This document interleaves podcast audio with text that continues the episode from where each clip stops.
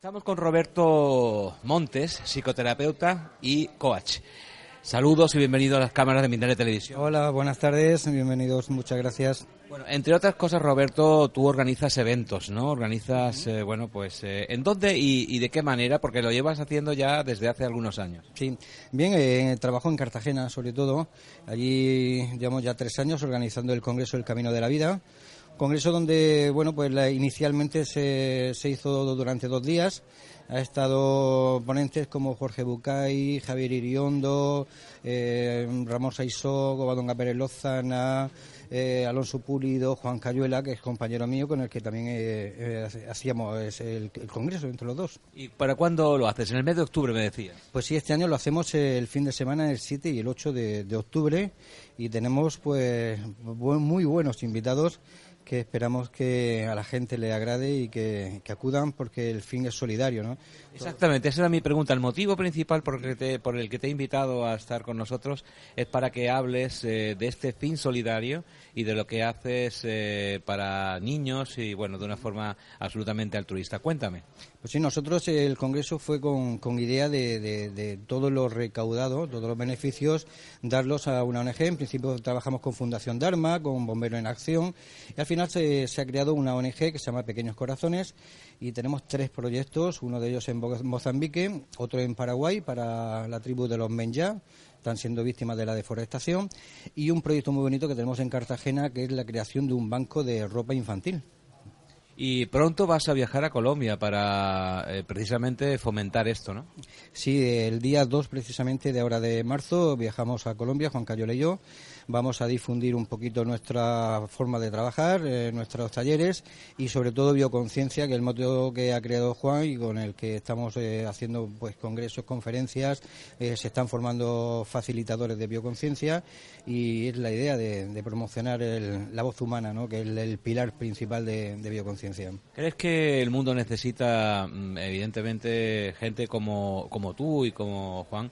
Eh, para poder de alguna forma solucionar tanto y tanto problema que hay alrededor de todo el planeta?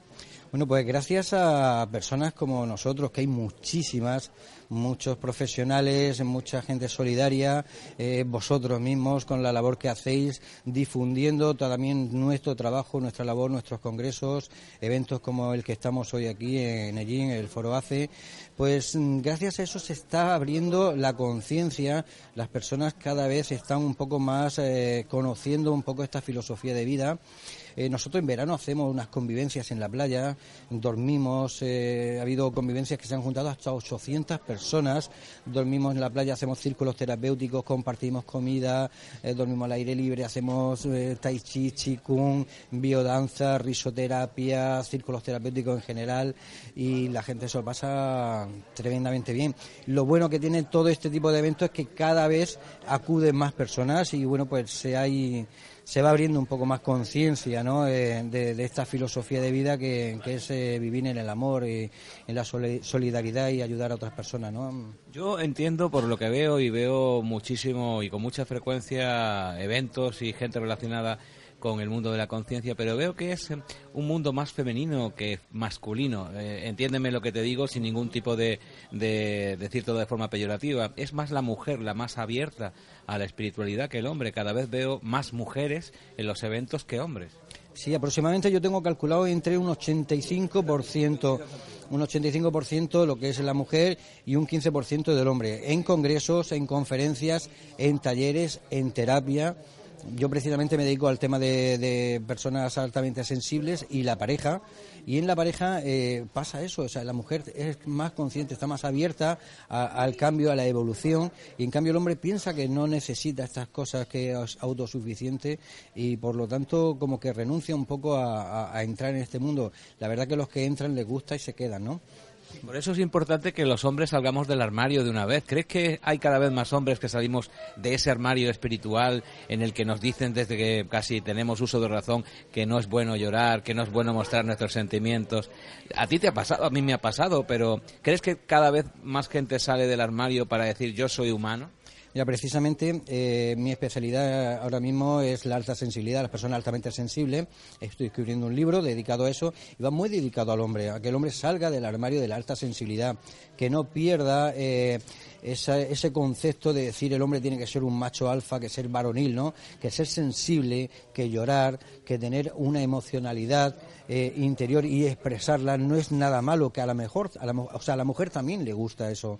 Y, quizás sería una forma buena, e interesante, de que eh, entendieran los diálogos diferentes que hay entre el hombre y la mujer, esos conceptos en los cuales decir, no entiendo por qué este hombre es así o por qué esta mujer es así, porque no nos abrimos, porque pensamos que tenemos que ser rudos, que tenemos que ser machos, que tenemos que ser fuertes, porque eso es lo que la vida nos ha enseñado, ¿no? Que el hombre tenemos que que, tirar del carro y no es así. Pienso que cada vez hay más hombres que, se, que van conociendo un poquito la alta sensibilidad, que van conociendo lo que es la espiritualidad, el mundo del crecimiento personal, entrar en esta filosofía de vida, de amor, que no es nada malo y que reconforta y, te ayuda a, ser más feliz que lo que todos en cierta manera buscamos, ¿no? Siento curiosidad por saber qué es esto de, bueno, más o menos lo, lo barrunto, pero eh, quisiera que me explicaras qué es esto de ser altamente sensible. Bueno, pues la alta sensibilidad es un don. Eh, normalmente se ha estado viendo como, como algo malo, ¿no? Como ser unos bichos raros, como ser débiles, que no tiene que nada que ver eh, la alta sensibilidad con la debilidad, ¿no?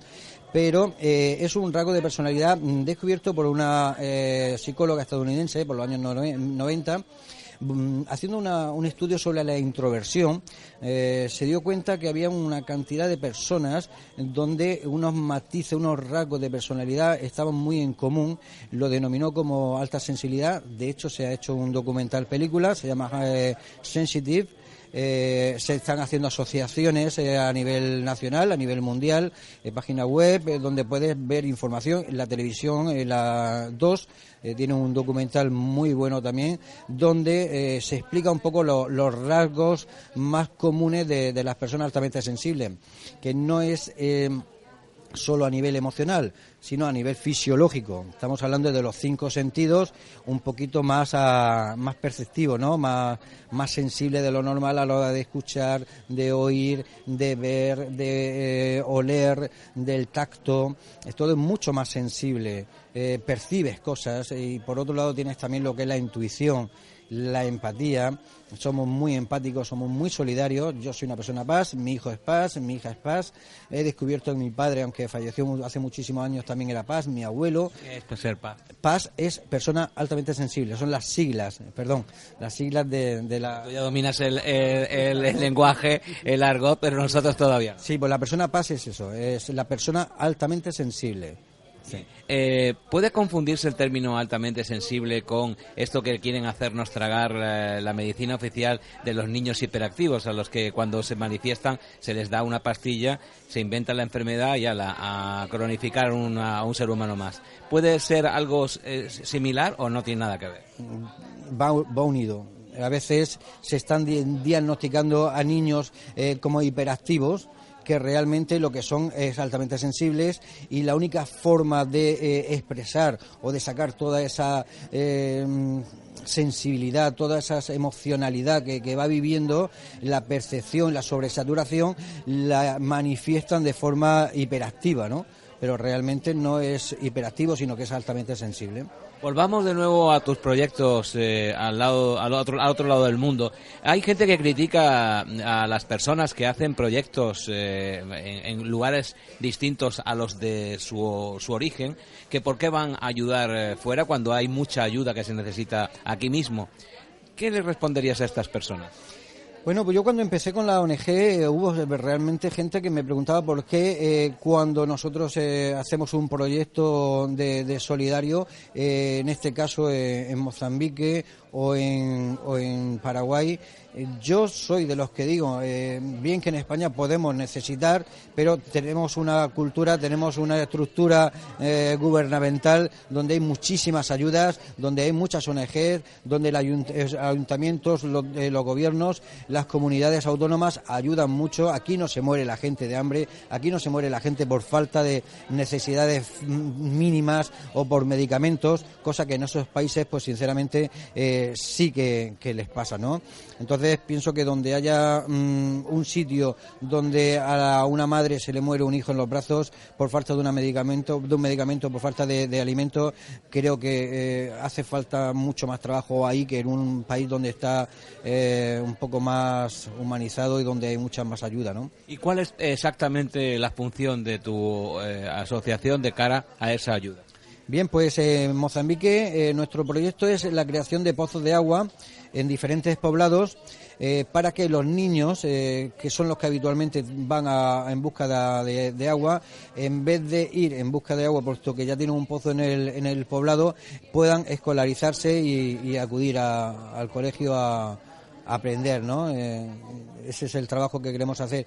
Y en Paraguay, pues prácticamente lo mismo, pero bueno, la, ayuda va de otra manera, va con ayuda humanitaria, con eh, dinero, con subvenciones, con eh, para que puedan cultivar, para que puedan asentarse en nuevos territorios, porque están siendo víctimas de la deforestación. La tribu de los Menyá hay otras tribus también, hay otras zonas, pero bueno, yo estuve haciendo un estudio y vi que eran quizás los más necesitados y ahí es donde vamos a poner nuestra nuestra fuerza. Proyectos, pues también hacemos aquí en España. Estamos creando el, yo no sé si hay en España alguno, yo no lo conozco, un banco de, ropa infantil.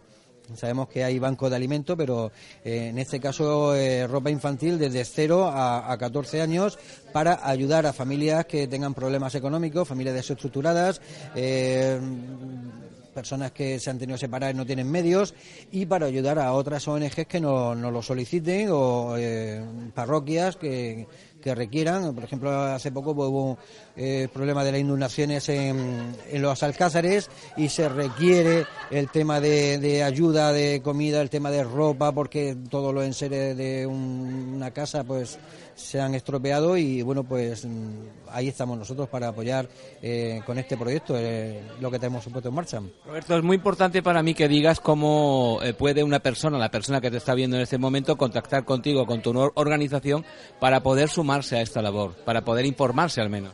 Bueno, pues eh, bien puede dirigirse a mi página web, que es robertomontes.es o pequeñoscorazones.com, en la página web de la, de la asociación, y, ahí pues pueden ver los proyectos y estamos en marcha constantemente ideando cosas.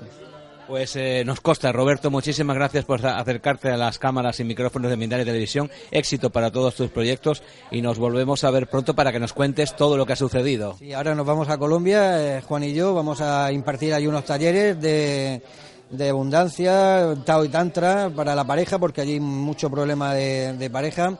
Vamos a, a difundir lo que es bioconciencia. En mayo voy a México voy a dar talleres sobre el tema de pareja y alta sensibilidad y ya cuando vuelvo pues empezamos a retomar ya el tema para, para el congreso de, de octubre, las convivencias que hacemos en las playas y, bueno, pues es un, sin parar, ¿no? Pero que estamos abiertos a, a que cualquier persona quiera participar con nosotros, pues eh, bienvenido sea. Pues muchísimo, muchísimo éxito y mucha suerte y, buen viaje. Gracias a Mindalia por, por vuestra labor solidaria y de difusión de, de todos estos tipos de eventos que cada vez eh, acude más gente y, eso es bueno, que cuando hoy venga una persona aquí y le guste, mañana traiga a otra que no lo conozca y, entre dentro de, este círculo vicioso que es lo mejor y lo más maravilloso que existe.